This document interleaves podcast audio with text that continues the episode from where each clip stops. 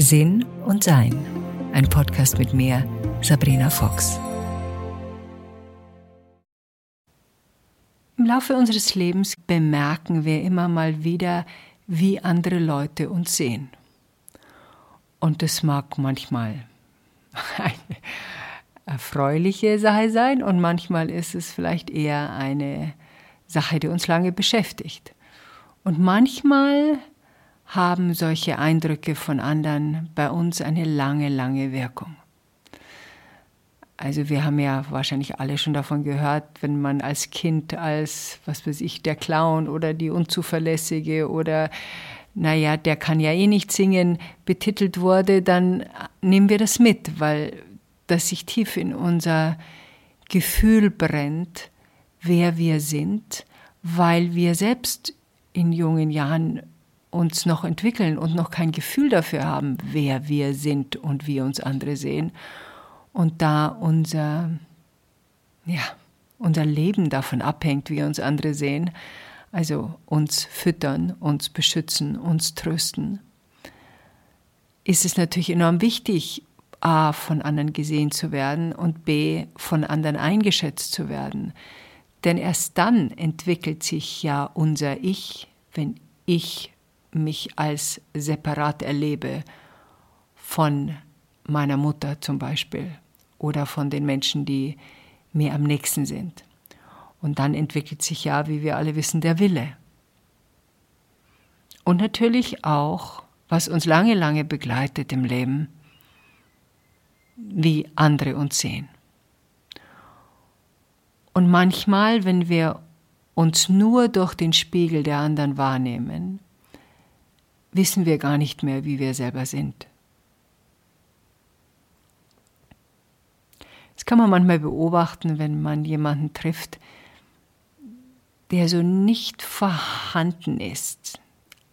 In seinem Blick ist so eine große Neutralität, das Benehmen ist angelernt, die Reaktionen sind geübt und man hat das Gefühl, die Person ist eigentlich gar nicht da.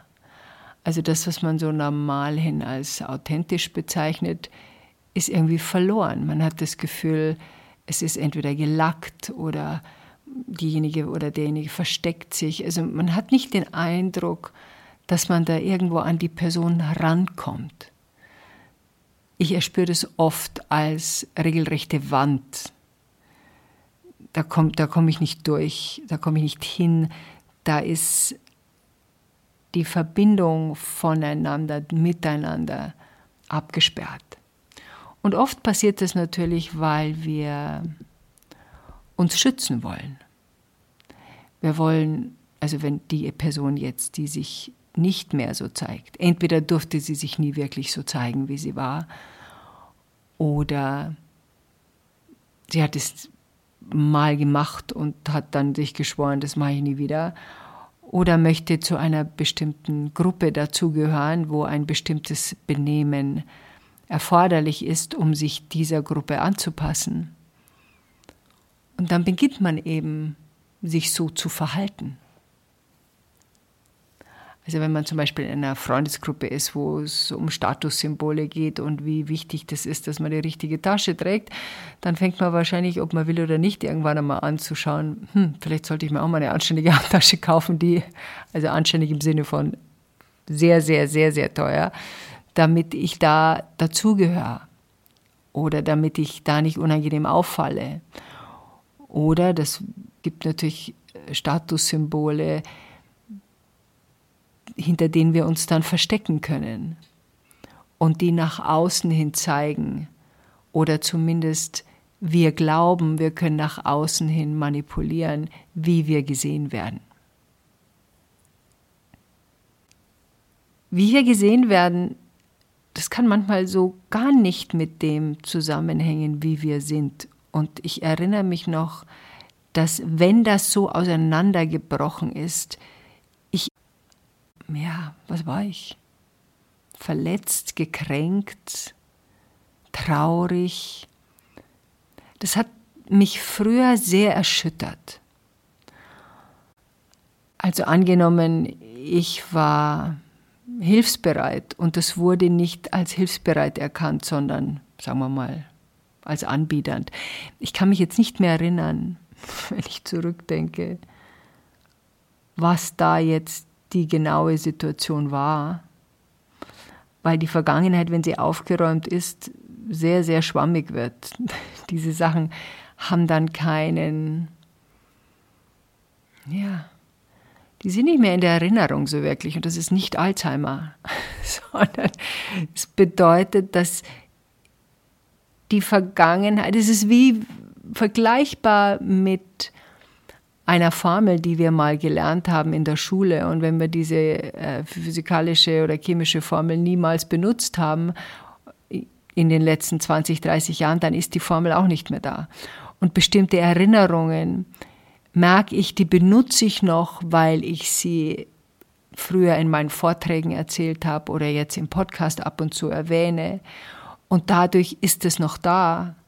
Aber in meinem Privatleben mit meinen Freunden oder mit meinem Liebsten oder mit meiner Familie gibt es diese Gesprächsthemen nicht. Also wenn ich das jetzt eigentlich nicht mehr als Unterstützung benutzen würde, dann wäre es wahrscheinlich auch weg. Also deshalb gibt es so Geschichten in meiner Vergangenheit, da habe ich überhaupt keine Ahnung mehr, warum mich was verletzt hat. Und kann das auch überhaupt nicht mehr herholen, weil das, ja, aufgeräumt wurde in meinem Verstand, in meinem Gehirn.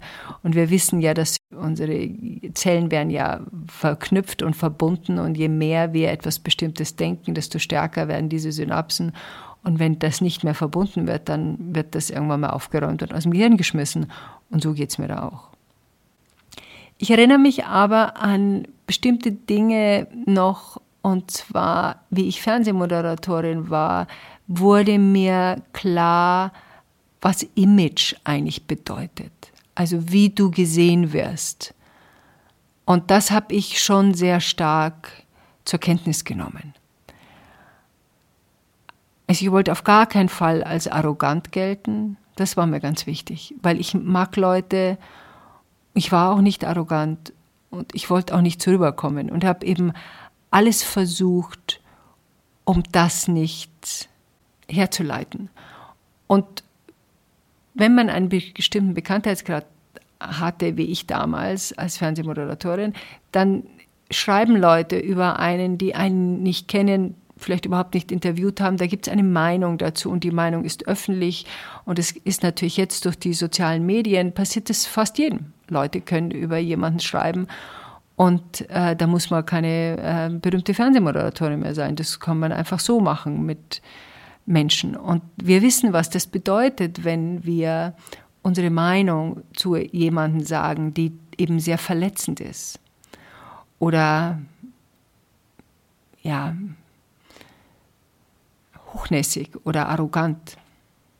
Wie ich nach Amerika geheiratet habe und in Los Angeles, Hollywood lebte, könnt ihr euch vorstellen, da war die Presse begeistert davon und ich war in Panik. Ich bin, glaube ich, dieses, die ganzen Zeiten immer, wenn ich nach Deutschland zurückflog, nur in Jeans und T-Shirts rumgelaufen. Ich trage sowieso wenig Schmuck und habe dann natürlich auch nicht mehr getragen, sondern im Gegenteil ich habe so aufgepasst, dass mein Image meiner Person entspricht oder damit ich mich noch wiedererkenne. Und das war ein sehr langer Eiertanz eigentlich. Ich musste dauernd meinen Blick nach außen lenken, um ihn wieder zurück zu reflektieren. Also viele Gedankengänge waren, was denken die jetzt über mich? Und wenn ich jetzt das mache und das anziehe und das sage und mich so für ein Foto hinsetze und mich da so dafür Ja sage oder auf diesem Titelbild bin, was sag ich dann damit? Und das ist mir fast in Fleisch und Blut übergegangen. Ja, dieses konstante Schauen von innen nach außen, von außen nach innen, von innen nach außen, von außen nach innen. Das habe ich mir dann langsam abgewöhnt, wie ich in quasi meine Berufung änderte und Bücher schrieb über spirituelles Leben, wurde es immer weniger und immer weniger und immer weniger und immer weniger. Ich weiß aber auch, und deshalb wollte ich das gerne auch in diesem Podcast erwähnen, wie andere uns sehen, kann nicht nur in der Kindheit einen enormen Einfluss auf uns haben. Und gerade in der spirituellen Seite, und das gibt es sehr aufmerksam zu beobachten, das kann zu einem bereichernden Teil sein und es kann aber auch zu einem behinderten Teil sein. Und ich, ich gebe mal ein Beispiel. Eine Freundin von mir, die sehr begabt ist in ihrem Feld, was sie tut, ich sage einfach mal, das ist sie nicht, aber ich sage einfach mal, sie ist Physiotherapeutin. Und wie sie 14 war, 18 war, also sie war eine sehr junge Frau, hat er eine Wahrsagerin mal gesagt, You will be known for your writing. Du wirst für dein Schreiben bekannt sein. Also das heißt, sie ist in irgendeiner Form Autorin, das hat sie ihr gesagt. Und diesen Satz hat sie im Gedächtnis behalten. Sie ist jetzt weit über 70 und hat, ich kenne sie seit 30 Jahren, und sie schreibt an einem Buch seit 30 Jahren. Sie ist sehr bekannt in dem, was sie tut. Und als am Anfang klar wurde, dass sie ihr Wissen gerne weitergeben möchte in Buchform, wurde ihr von einem sehr guten Verlag angeboten, eine Ghostwriterin, also jemand, der dir schreiben hilft. Du erzählst ihm die Geschichte oder ihr die Geschichte und sie schreibt es dann für dich, dass sie einen, ihr einen Ghostwriter zur Verfügung stellen wollten. Und sie sagte, nein, das will sie nicht, denn, wir erinnern uns, she will be known for her writing. Sie erzählte mir das damals und ich sagte zu ihr, bist du sicher, dass du das machen willst? dieses Angebot abzuschlagen, weil du kannst es ja sowieso immer noch mal korrigieren. Also es ist ja dann sowieso deine Art Sprache. Also das wird ja nicht anders geschrieben, als der Ideengeber es dann möchte. Du kannst immer noch korrigieren. Nein, nein, das will sie nicht. Sie will das selber schreiben. Und ich habe das beobachtet wie viel Schmerzen es ihr bereitet hat zu schreiben. Es ist ihr überhaupt keine Freude gewesen. Es war enorm anstrengend. Ähm, sie ist nicht nur Legasthenikerin, sie hat auch noch diverse andere Schwierigkeiten mit dem Schreiben. Also dieser Prozess war ein sehr, sehr, sehr, sehr komplizierter. Jetzt ist das Buch fertig. Jetzt ist sie über 70 und kein Verlag interessiert sich mehr dafür. Natürlich auf Seelenebene ist es kein Fehler. Sie ist ihren Weg so gegangen, wie sie ihn gehen wollte. Sie hat gelernt daraus, was sie lernen wollte. Aber das ist die eine Seite. Auf der anderen Seite ist es so, und wenn wir nochmal über Schreiben reden, erinnere ich mich noch, ich hatte mal ein Channeling von irgendjemand, ich weiß nicht mehr, wer das war, ewig lange her. Und da war ich noch Fernsehmoderatorin. Da habe ich gerade angefangen, mit spirituellen Themen mich zu beschäftigen. Und dann hat sie mir so, ähm, ich weiß gar nicht, wie genau diese Information kam. Aber auf jeden Fall sagte sie mir, sie sieht mich mit vielen Büchern und ich werde viele Bücher schreiben. Und ich habe laut gelacht, weil ich gedacht habe, na, also, bei aller Liebe, garantiert nicht. Das war für mich eine völlig illusorische Vorstellung. Gut, ich war damals, wie alt war ich? Vielleicht 31. Ich habe schon Schwierigkeiten gehabt, Moderation zu schreiben, die länger als eine halbe Seite waren. Ich hatte damals sowieso Schwierigkeiten, Sachen zu Ende zu bringen. Also ein Buch fertig zu schreiben, kommt überhaupt nicht in Frage. Außerdem hatte ich so im Hinterkopf, ich habe nicht mal Abitur, also das wird sowieso nichts. Und habe das dann ad acta gelegt. Und ich glaube, zwei Jahre später hatte ich Lust, mehr zu schreiben und meine ersten Schritte zu beschreiben. Und da wurde da mein erstes Buch drauf, endlich aufgewacht. Und ich erinnerte mich wieder an das, was sie sagte. Und das hat mich inspiriert. Dann gibt es wieder andere. Ich erinnere mich noch an, ich benutze das Wort erinnern wirklich viel, diesen Podcast bitte verzeiht, wie ich noch Vorträge hielt, und das ist auch schon eine Weile her, kam mal eine Frau zu mir und am Schluss, wenn ich Vorträge halte, dann, ähm, ja, dann kann, bin ich immer noch da und man kann mich umarmen oder wir haben uns ja damals noch alle glücklich umarmt und werden das hoffentlich auch bald wieder tun. Und ähm, da war eine Frau blieb so zwei Meter vor mir stehen und sagte zu mir, ich weiß gar nicht, ob ich zu Ihnen kommen darf, meine Aura ist so schlecht. Und ich irgendwie, wie bitte? Ja, meine Aura ist doch so schlecht. Dann sage ich, wie kommen Sie denn da drauf? Dann sagt sie, ja, also sie war im Zug und neben ihr war ein Sitzplatz frei und dann ging eine Frau auf und ab und sie merkte, sie suchte einen Sitzplatz, aber sie wollte sich partout nicht neben die Frau sitzen, die mir da gegenüberstand.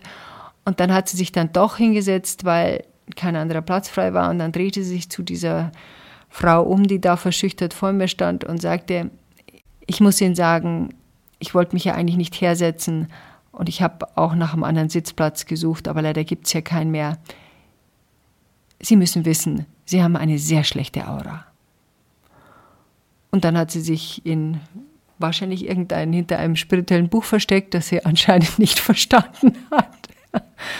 Und hat diese Frau zurückgelassen in diesem Schockzustand. Und so stand sie vor mir. Und dann habe ich natürlich erstmal gelacht, sie umarmt und gesagt, nein, also überhaupt nicht. Und man soll nicht alles glauben, was irgendwelche Leute von sich geben. Also solche Bemerkungen hingeschmissen, aus irgendwelchen Gründen können sehr lange und sehr tiefe Wunden in uns schlagen.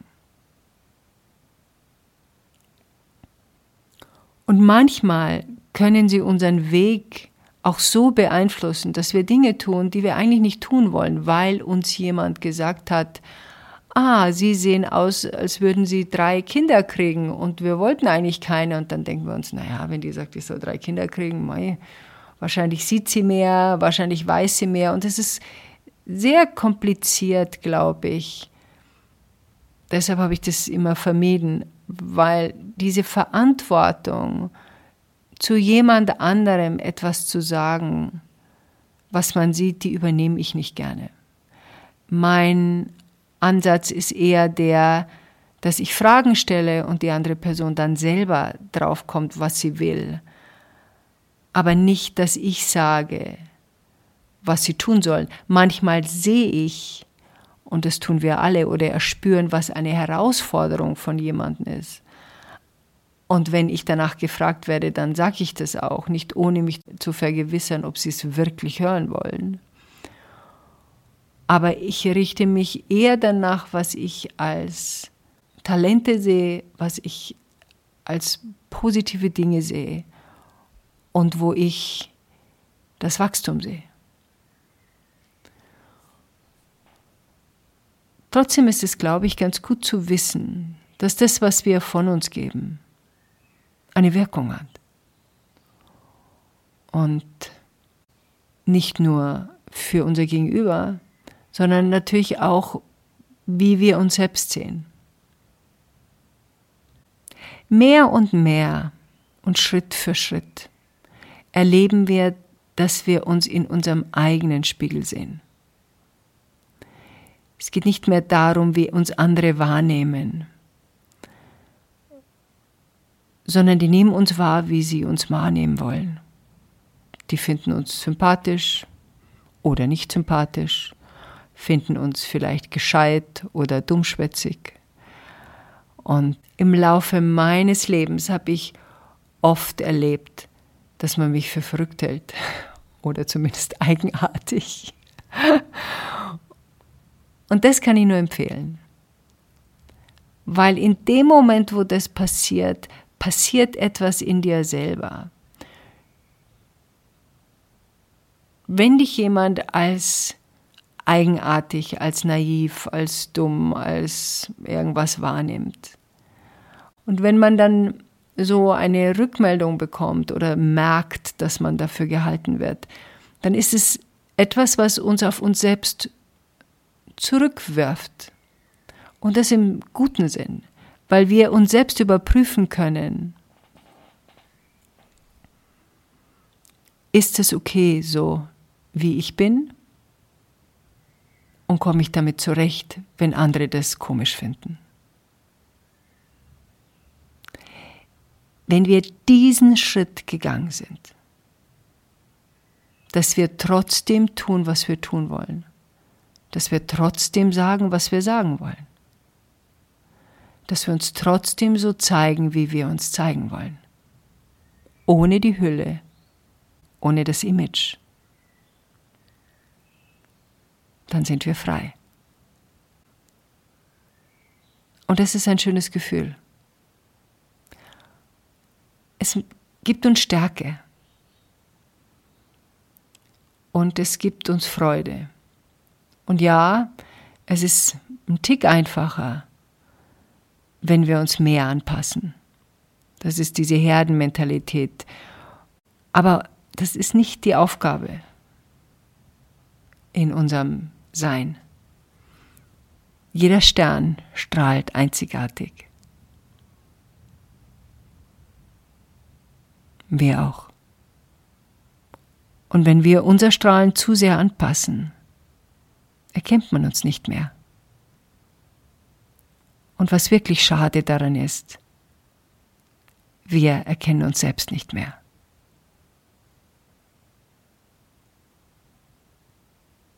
Enjoy life.